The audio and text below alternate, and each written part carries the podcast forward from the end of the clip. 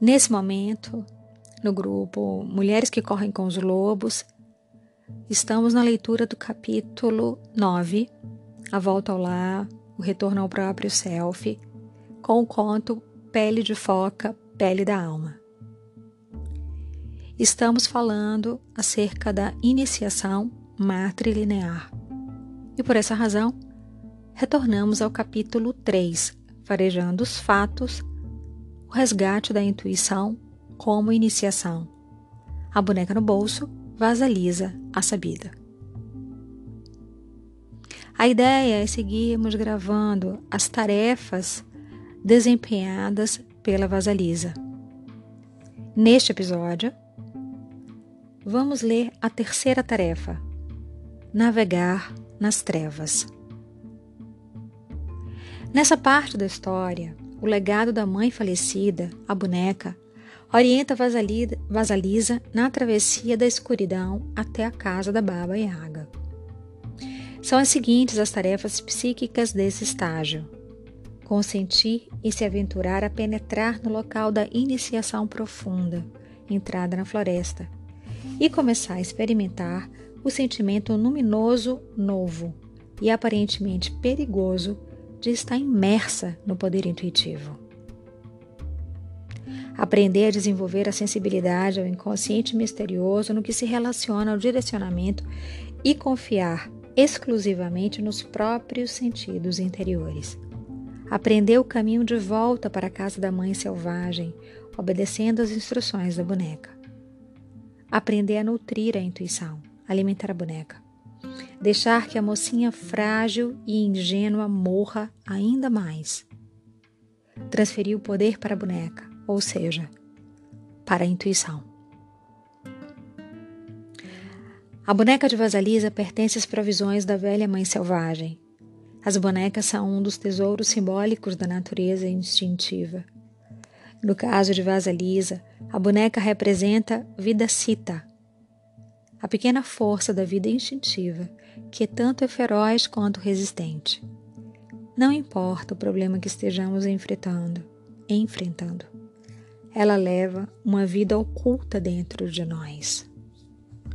Durante séculos, os seres humanos tiveram a sensação de que das bonecas emanava algo de sagrado e de maná. Um pressentimento irresistível e impressionante que influencia as pessoas, fazendo com que mudem espiritualmente. Por exemplo, louva-se a raiz da mandrágora, por sua semelhança ao corpo humano, com pernas e braços de raízes e um nó retorcido no lugar da cabeça. Disse também que ela é provida de grande poder espiritual. Acredita-se que as bonecas sejam impregnadas de vida por quem as criou. Elas são usadas em ritos, rituais, vodus, feitiços de amor e de maldade. Elas são empregadas como símbolos de autoridade talismãs para lembrar a pessoa de sua força, de sua própria força. Os museus do mundo inteiro transbordam de ídolos e imagens feitas de barro, madeira e metais. As imagens dos períodos paleolítico e neolítico são bonecas. As galerias de arte estão repletas de bonecas. Na arte moderna, as múmias envoltas em gás em tamanho natural de Segai são bonecas. Bonecas típicas de cada etnia abarrotam as lojas de souvenirs nas estações ferroviárias e nos postos de abastecimento das principais rodovias interestaduais. Entre os reis, as bonecas costumam ser dadas desde o passado remoto como sinais de simpatia. Nas igrejas rústicas pelo mundo inteiro, há bonecas santas. As bonecas santas não só são limpas com regularidade e vestidas em trajes feito a, feitos à mão, mas também são levadas a passear para que possam observar as condições dos campos e das pessoas e, portanto, interceder nos céus em defesa dos seres humanos.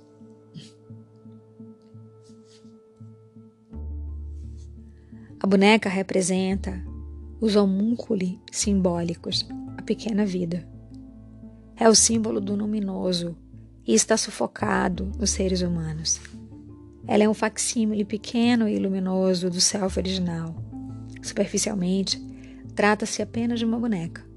Por outro lado, existe nela um pequeno fragmento da alma que possui todo o conhecimento do self maior da alma. Na boneca está a voz, em miniatura, da velha lá que sabe, aquela que sabe. A boneca está relacionada aos símbolos do duende, do elfo, da fada e dos anões. Nos contos de fadas, elas representam uma profunda pulsação de sabedoria dentro da cultura da psique. São eles aquelas criaturas que continuam o trabalho interior e prudente, que são incansáveis. Eles estão trabalhando mesmo quando nós adormecemos, e especialmente quando estamos dormindo, mesmo quando não temos plena consciência do papel que estamos desempenhando. Dessa forma, a boneca representa o espírito interior das mulheres, a voz da razão, do conhecimento e da conscientização íntima. A boneca assemelha-se ao passarinho dos contos de fadas que vem sussurrar no ouvido da heroína. Ele é quem revela o inimigo oculto e a atitude a tomar diante da situação. Essa é a sabedoria do homúnculos, o pequeno ser interior. Ele é a ajuda que nem sempre está visível, mas que está sempre disponível. Não há bênção maior que uma mãe possa dar à filha do que uma confiança na veracidade da sua própria intuição. A intuição é transmitida de pai para filho da forma mais simples. Você tem um bom raciocínio. O que você acha que está por trás disso tudo? Em vez de definir a intuição como alguma peculiaridade racional e censurável, ela é definida como a fala da verdadeira voz da alma. A intuição prevê a direção mais benéfica a seguir. Ela se autopreserva, capta os motivos e intenções subjacentes e opta pelo que irá provocar o mínimo de fragmentação na psique. O processo é o mesmo no conto de fadas. A mãe de Vasalisa proporcionou um enorme privilégio à sua filha vincular a boneca a Vasalisa. O vínculo com a nossa própria intuição propicia uma confiante dependência que resiste a tudo. Ela muda a diretriz da mulher de uma atitude de o que será, será, para uma de quero ver tudo o que há para ser visto. Com essa intuição selvagem, o que essa intuição selvagem faz pelas mulheres. Como lobo, a intuição tem garras que abrem as coisas e as sujeitam. Ela tem olhos que enxergam através dos escudos da persona. Ela tem ouvidos que ouvem sons fora da capacidade de audição do ser humano. Com essas espantosas ferramentas psíquicas, a mulher assume uma consciência animal astuta e até mesmo premonitória, que aprofunda sua feminilidade e aguça sua capacidade de se movimentar com confiança no mundo exterior.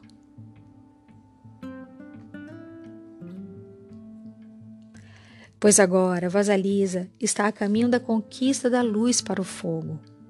Está no escuro, na mata, e não pode fazer mais nada a não ser prestar atenção à voz interior que provém da boneca.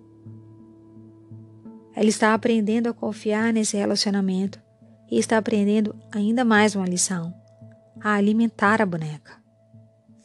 Para alimentar a intuição, para que ela seja bem nutrida e responda aos nossos pedidos de que esquadrinhe cercanias, como alimentar a intuição para que ela seja bem nutrida e responda aos nossos pedidos de que esquadrinhe cercanias? Nós a alimentamos de vida. Ela se alimenta de vida quando nós prestamos atenção a ela. De que vale uma voz sem um ouvido que a receba? De que vale uma mulher na selva da megalópole ou no cotidiano da vida, a não ser que ela possa ouvir a voz de la que sabe, aquela que sabe, e nela confiar? Já ouvi mulheres que disseram estas palavras, se não centenas, então milhares de vezes. Eu sabia que devia ter seguido minha intuição. Pressenti que devia ou não devia ter feito isso ou aquilo, mas não lhe dei ouvidos. Nutrimos o profundo self intuitivo ao prestar atenção a ele e ao agir de acordo com sua orientação. Ele é um bem ele é um personagem autônomo, um ser mágico, mais ou menos do tamanho de uma boneca que habita a terra psíquica da mulher interior. Nesse sentido, ele é como os músculos do corpo. Se um músculo não for usado, ele acaba definhando. A intuição é exatamente igual. Sem alimento, sem atividade, ela se atrofia. A alimentação da boneca é um ciclo essencial da mulher selvagem, aquela que é a guardiã de tesouros ocultos. Vasalisa alimenta a boneca de duas formas. Primeiro, ao lhe dar um pedacinho de pão, um pouco de vida para essa nova aventura psíquica. E, em segundo lugar, ao encontrar o caminho até a velha mãe selvagem, a Baba Yaga, seguindo o que lhe diz a boneca. A cada curva e a cada bifurcação da estrada, a boneca mostra qual é o caminho para casa. O relacionamento entre a boneca e Vasalisa simboliza uma forma de magia empática entre a mulher e a intuição. É isso que deve passar de mulher para mulher. Essa atividade abençoada de se vincular à intuição, de testá-la e de alimentá-la. Nós, a semelhança da vasalisa, fortalecemos nossos laços com nossa natureza intuitiva quando prestamos atenção à voz interior a cada curva da estrada. Devo ir para esse lado ou para o outro? Devo ficar ou partir? Devo resistir ou ser flexível? Devo fugir disso ou correr na sua direção? Essa pessoa, esse acontecimento, essa empreitada é verdadeira ou falsa? O rompimento do vínculo entre a mulher e sua intuição selvagem é muitas vezes encarado erroneamente como se a própria intuição é que estivesse destruída.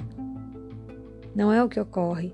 Não foi a intuição que se partiu, mas sim a bênção matrilinear da intuição, a transmissão da confiança intuitiva de todas as mulheres de uma linhagem que já se foram para aquela mulher específica. É esse longo rio de antepassados que foi represado. A compreensão da mulher e da sua sabedoria intuitiva pode ser fraca em consequência do rompimento, mas com exercício ela poderá se restaurar e se manifestar em sua plenitude. As bonecas servem de talismãs. Os talismãs são lembretes do que é sentido, mas não visto, do que existe, mas não é de evidência imediata. O númen talismânico da boneca é o que nos recorda, o que nos diz, o que vê diante de nós. Essa função intuitiva pertence a todas as mulheres.